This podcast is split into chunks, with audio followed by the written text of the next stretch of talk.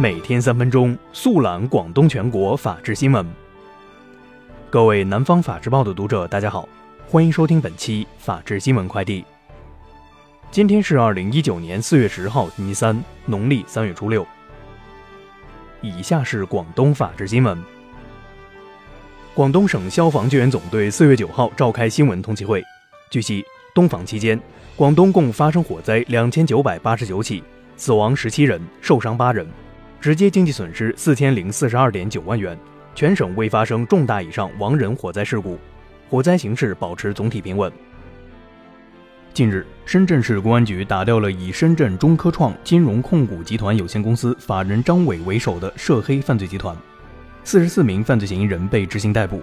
经查，该涉黑犯罪集团通过架设八八财富网网络融资平台，虚构投资项目，非法吸收巨额公众存款。再用于高额放贷牟利，并采取暴力手段逼迫催收。四月九号，广州花都警方通报称，当日七时许，广州某汽车部件有限公司员工邓某、黄某在上班途经秀泉街飞鹅岭路段时相遇，双方发生纠纷，邓某持刀将黄某捅伤后，黄某经幺二零医务人员到场证实已死亡。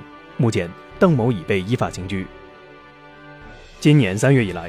部分水客开始试水港珠澳大桥珠海公路口岸，企图采取将货物化整为零，招募普通旅客在入境高峰期带货冲关的方式逃避监管。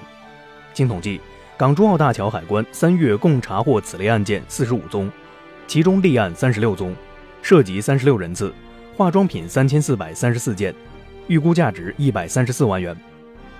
中山市南朗镇垭口近日发生惊险一幕。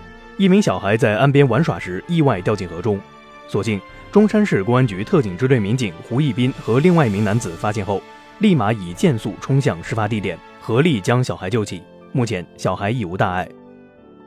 近日，一辆行驶在佛山一环上的面包车内，几名小孩挥扬写着“求救信”字样的纸皮。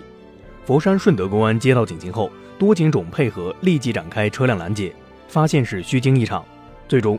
民警现场对孩子们进行教育，并叮嘱亲属加以看管。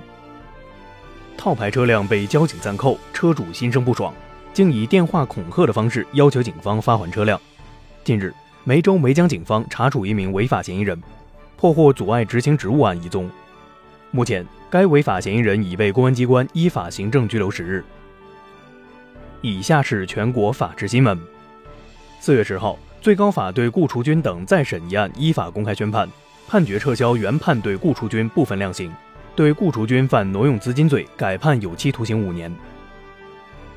日前，河南公安发起“雷霆五号”打击民族资产解冻类诈骗犯罪行动，行动期间共抓获民族资产解冻类诈骗犯罪嫌疑人五百二十四名，其中广西幕后组织操纵人员七十二名，抓获各层级代理人四百五十二名。